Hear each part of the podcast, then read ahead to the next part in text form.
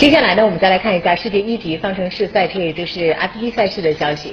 北京时间昨天晚上，F1 西班牙大奖赛的正赛落幕了。在这场充满了戏剧性的比赛当中，F1 一项新的纪录诞生了。年仅十八岁的荷兰小将马克思·维斯塔潘第一次代表红牛车队出战，便奇迹般的夺了冠，而他也就此成为了 F1 历史上最年轻的分站赛冠军。